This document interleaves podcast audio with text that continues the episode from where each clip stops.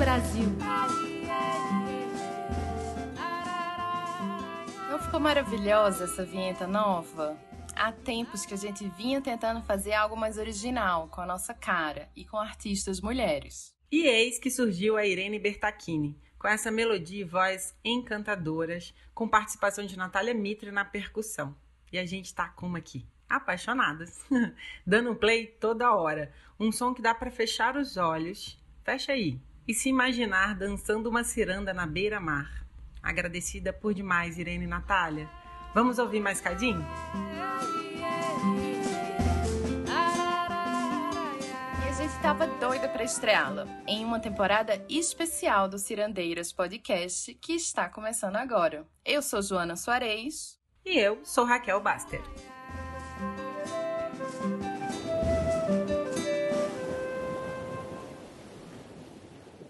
Sabemos que 2020 parece que nem acabou, né? Ainda mais porque o ano só inicia mesmo depois do carnaval. Mas, como esse ano a folia será em casa, vai ser mais difícil. Então, o jeito é esperar 2022 torcendo para estarmos vacinadas até lá. E para não sentirmos tanta falta do ritmo carnavalesco, a gente resolveu fazer uma temporada bem dançante, cultural e cheia de aprendizados sobre os nossos Brasis, nossos ritmos e povos. Mas claro que não vamos nos furtar em falar dos problemas e da falta de vontade política em ajudar nossa gente. Afinal, nossa ciranda, vocês já sabem, também é espaço de denúncia, indignação e união de forças. Isso aí.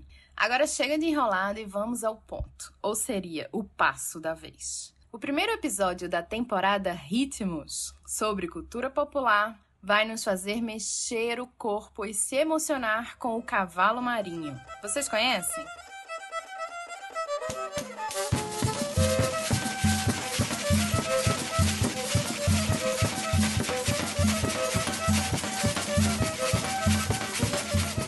Eita, ritmo delicioso!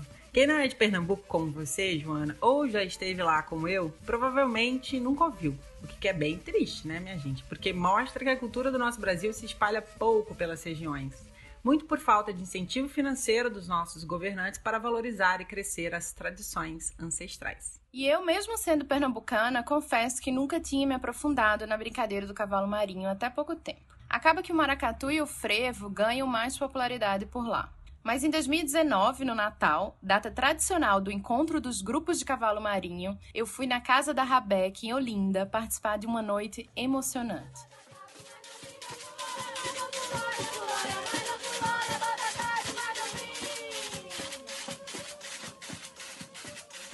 Eu não fui nessa festa ainda, mas conheço essa cultura já há uns bons anos e acho incrível que eles ficam a noite inteira brincando. Fui algumas vezes a Nazaré da Mata, no interior de Pernambuco, onde ocorrem brincadeiras maravilhosas de cavalo marinho. Vamos deixar então nossa cirandeira pernambucana do município de Paulista se apresentar e explicar o que é essa tradição. Olá, eu sou Imaculada Salustiano, né, brincante de cultura popular, mestre do cavalo marinho Flor de Mangerona, vice-presidente do Maracatu Piaba de Ouro, bailarina e coreógrafa do grupo Família Salustiana Rabeca Encantada. Comecei minha história na cultura popular, né, nas brincadeiras, nos foguedos, aos meus sete anos de idade, pelo incentivo do meu pai, grande mestre salustiano. Fui crescendo nesse meio né, de, de cultura popular, nesse anseio familiar e estou aqui hoje, né, com 38 anos, continuo nessa luta, erguendo essa bandeira de brincante popular.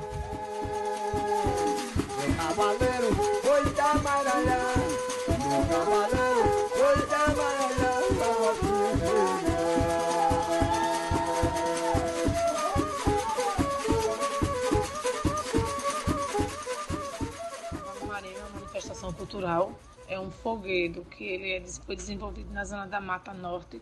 Ele é uma variante do Bumba Meu Boi, onde os próprios trabalhadores rurais eles se reuniam nos seus dias de folgas com seus próprios instrumentos de trabalho para poder tirar ações e aí desenvolver esse grande foguedo. O Cavalo Marinho ele tem 76 personagens dividido em 63 cenas. Ele envolve teatro, dança e música ele fala um pouco do, do dia a dia né, das pessoas do, do interior, da zona da mata, e vem mostrar um pouco o cotidiano. Fortaleza Fortaleza Fortaleza. Semelhante ao maracatu, que também tem origem nas plantações de cana-de-açúcar de Pernambuco, são culturas herdadas dos povos negros e indígenas. E como disse Imaculada, o cavalo marinho é um verdadeiro espetáculo criado por trabalhadores canavieiros. Eles apresentam, através da arte do lúdico, sua história, crítica social, política e espiritualidade. Ô capitão, você configura pra quê? Pra cavalo marinho. Cavalo marinho tem não. Ô, seu Ambrosio. Ai, Zode. Mas será que o senhor Zé com nada uma? Ô, capitão, eu, eu tenho pra babau. Não me serve. Pra Xangô. Também não. Mamulengo. E ó. Caboclo Lindo. Nunca vi falar. Maracatu. Não quero nem saber. De Macumba. Tucudum, tucudum. Também não. Ô, Capô, pra Carmara. Ô, seu Ambrosio. Ai, Zode. Mas o senhor botou na mão no fundo, remexendo. Não dá pra arranjar com nada três? Ô, capitão. Pronto. Tem samba? Tem samba. Então bata aí que eu vou catucar lá embaixo, quando eu vim eu digo. Eu assisti às apresentações encantada em todos os sentidos, pelo ritmo, pela música, dança, os passos, personagens reais e imaginários, tudo muito cheio de significado. Ele se divide em três partes: animal, fantástico e humano. Quando a gente fala de animal, a gente fala do boi, do cavalo, da burra.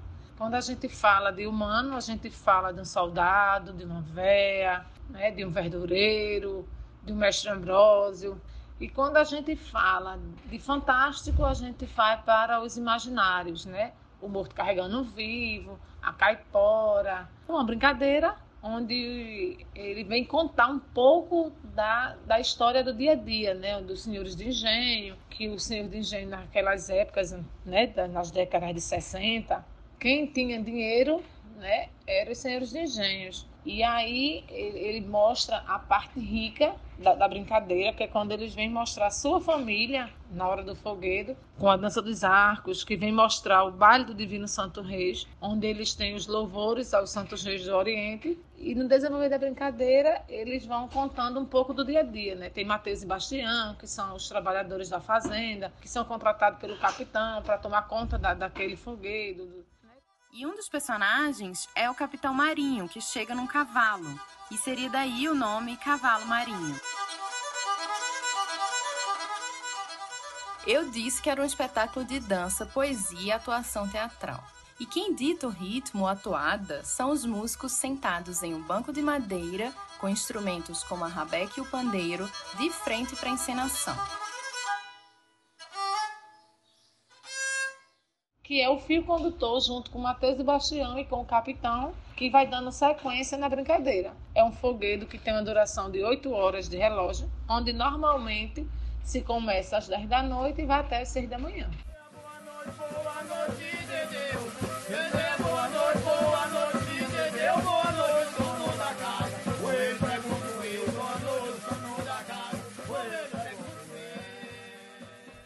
Oito horas não é para qualquer brincante, não, minha gente. Moca, como é conhecida, é da família Salustiano. Seu pai, mestre Salu, que morreu em 2008, é famoso mundialmente com seu trabalho pela cultura popular do estado. Moca herdou isso dele e a resiliência de sua mãe, Maria José. Mestre Salu é um homem que veio da zona da Mata Norte, né, nascido em Aliança, e tinha um sonho de mostrar o que era cultura popular para o mundo e deixou um certo dia deixou né, o seu, seu querido engenho, né, que ele trabalhava como cortador de cana, e veio para Olinda, né, para tentar mostrar a sua cultura. E foi ficando, foi ficando por Olinda, né, e daí foi tendo a oportunidade, prefeitura, estado, e foi mostrando realmente o que era cultura popular para o mundo, né? E assim a gente foi seguindo. Minha mãe, Maria José, ela sempre ficava mais nos bastidores, né? apoiava muito meu pai, ficava responsável pelos figurinos, pelas indumentárias do Piaba. Normalmente no carnaval cozinhava, né, para os brincantes e acompanhava a gente, né? Minha mãe, é, meu pai, ele teve nove casamentos com 15 filhos diferentes, né? E minha mãe teve quatro filhos com meu pai no começo ela não queria muito que eu e minha irmã Betânia participasse, até pela questão da gente ser mulher, ela achava uma brincadeira muito machista, então ela achava, tinha medo que, que a gente se machucasse, que, que as pessoas não respeitassem a gente, então ela ficava meio receosa. Mas como a gente gostava, então ela apoiava. E as salustianas estão dando muito orgulho às suas ancestrais e ao mestre Salu. Após centenas de anos de cultura, em julho de 2019, elas finalmente estrearam o primeiro cavalo marinho só de mulheres, Flor de Mangerona. Aquele que Moca falou aqui que era mestre, lembram? Também não é qualquer grupo. Começou com um banco de musicistas e tomou todo o foguedo.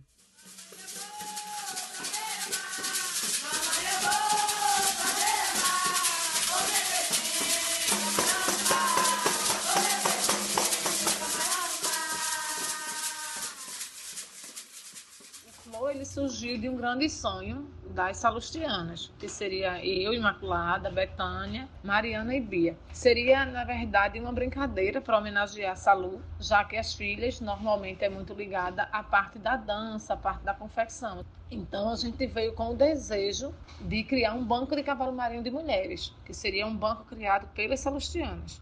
Então eu decidi que não seria simplesmente um banco, que seria um cavalo marinho de mulheres né? Porque o cavalo marinho ele era um, é um fogueiro onde mulher antigamente era proibida participar, né? A mulher no máximo ela tocava base para fazer uma segunda voz e ficava nos bastidores, como fazer as roupas, a questão da arrumação, mas em si participar da brincadeira essa mulher era proibida. Depois, nas décadas de 80, foi quando o Salu deu a oportunidade, a primeira vez, para mim e para a Betânia poder participar do Cavalo Marinho Boi Matuto. Hoje em dia, a gente tem muitas mulheres que tocam Cavalo Marinho, que participam sem nenhum problema. São 23 mulheres que compõem o Flor de Mangerona, entre filhas e netas de Salustiano, crianças e adultas. Nós mulheres temos nossos direitos negados em todas as instâncias e na cultura popular não foi diferente. Éramos proibidas de tocar, dançar, cantar, brincar. E essas lucianas enfrentaram o machismo estrutural e começaram substituindo músicos que faltavam, mostrando que também podiam ocupar esse espaço e estão mudando a história do cavalo marinho. O cavalo marinho flor de manjerona, ele significa aquela sensação de liberdade, aquela sensação de, de poder, né? Porque hoje a mulher ela pode estar onde ela quiser, seja tocando, seja cantando, seja interpretando uma figura. Então a gente tem a sensação de liberdade. É exatamente isso que, que a gente sente, né? E ele significa muito para a gente pela questão de ser o primeiro. Somos as primeiras mulheres que demos a, vamos dizer, a cara tapa, né? Eu conversei com os mestres, então assim a gente foi muito bem aceita, né, por todos os mestres e eles passando, eles ensinando, fazendo questão que a gente realmente fosse para aprender. E sempre digo, né, o flor é só o começo. Nós ainda estamos verdinhos, nós ainda estamos amadurecendo essa ideia. Que essa Lucianas e todas as mulheres sejam cada vez mais livres.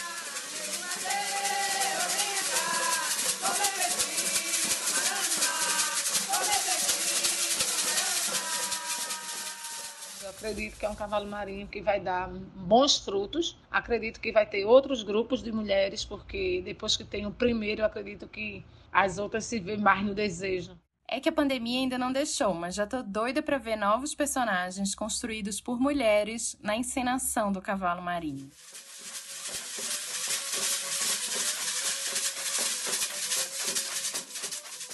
Infelizmente, meses após a estreia do Flor de Mangerona, veio a pandemia e abalou todo mundo que precisou parar tudo para tentar se proteger da Covid-19.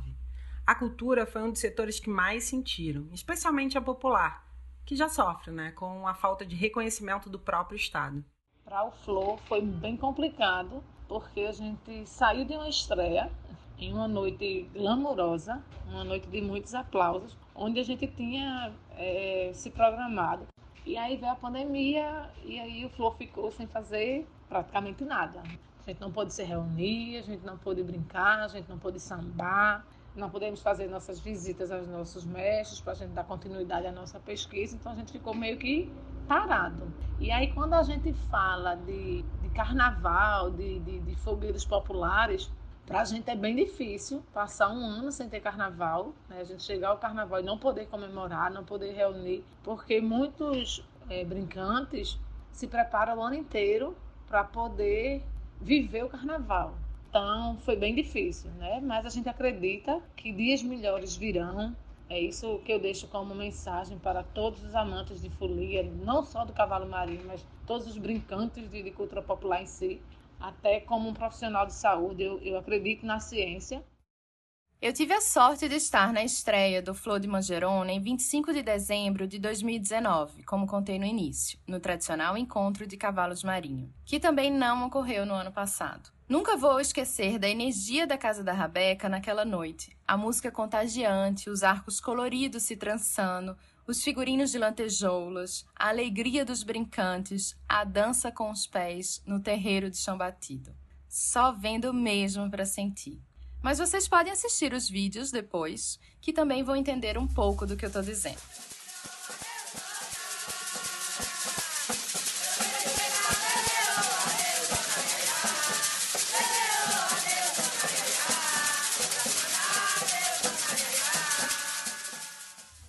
Me lembro da emoção de Moca o microfone, agradecendo ao mestre Salu e vibrando com o feito das mulheres de terem chegado até ali, rompendo barreiras.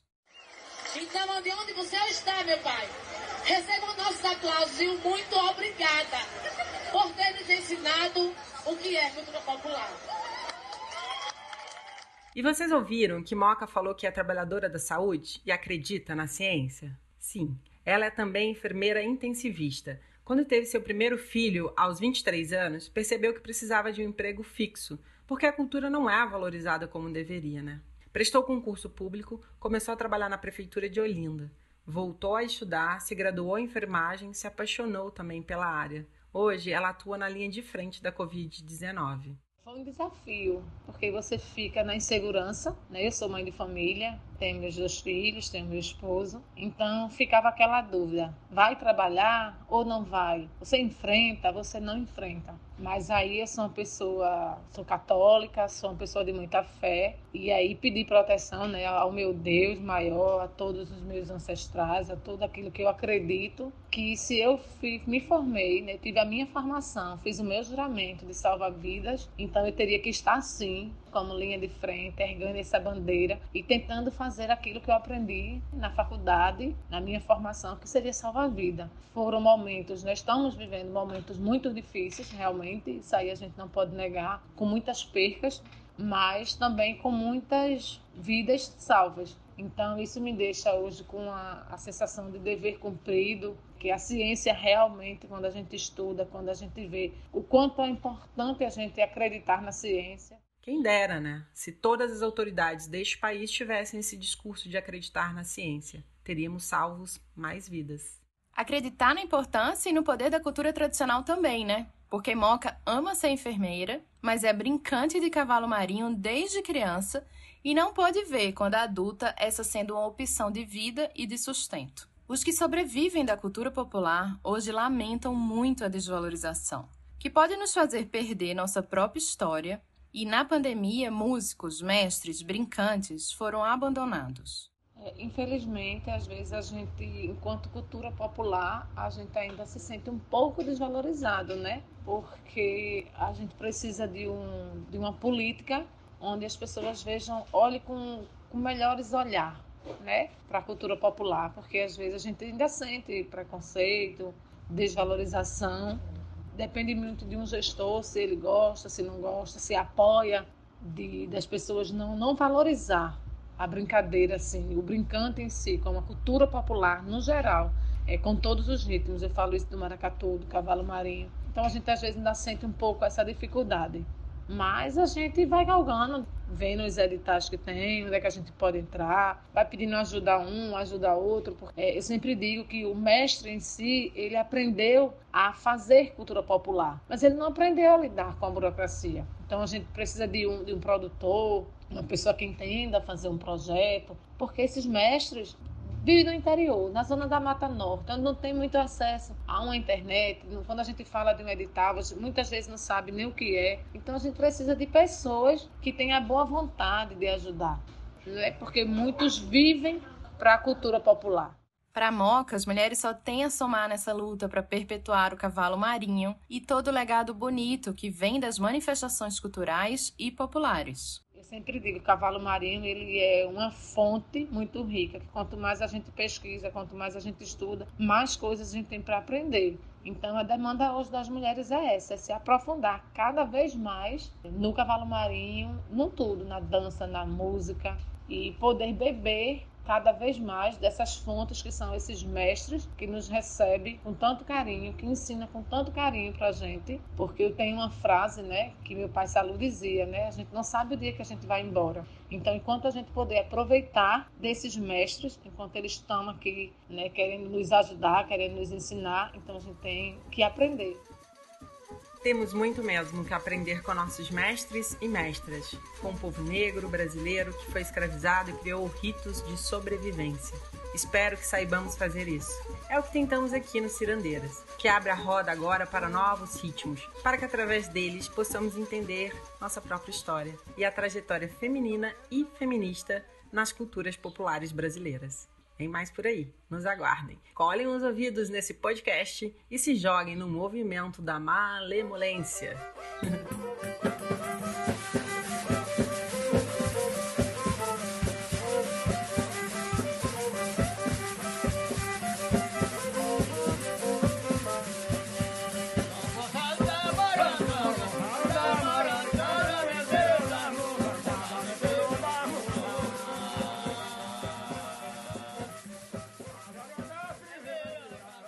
Eu fiquei feliz demais de trazermos a Moca aqui.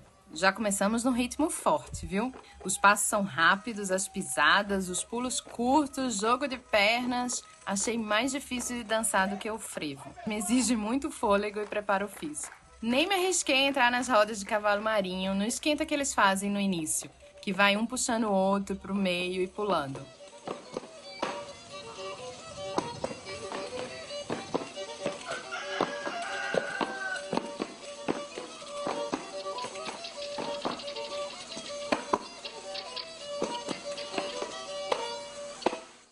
Que eles chamam de mergulhão. Aliás, separamos alguns links com os vídeos para vocês assistirem. E tem um que ensina os movimentos. Vai lá ver e conta pra gente depois no Instagram, arroba cirandeiraspodcast, se conseguiram dançar. Eu vou tentar, viu, Joana? Quero ver você também, que tá toda prosa aí dizendo que sabe frevar. Tem que aguentar, ué. Quem sabe pós-pandemia nos juntamos para dançar esse ritmo tão vibrante.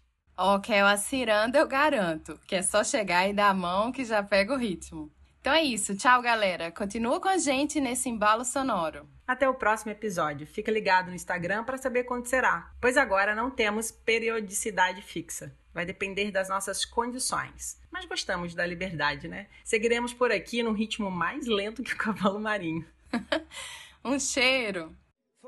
Embora e me deixou, amor, amor, amor. Foi embora e me deixou, amor, amor, amor. Não sei quando eu vou voltar, amor, amor, amor. Não sei quando eu venho cá, amor, amor, amor. Ah.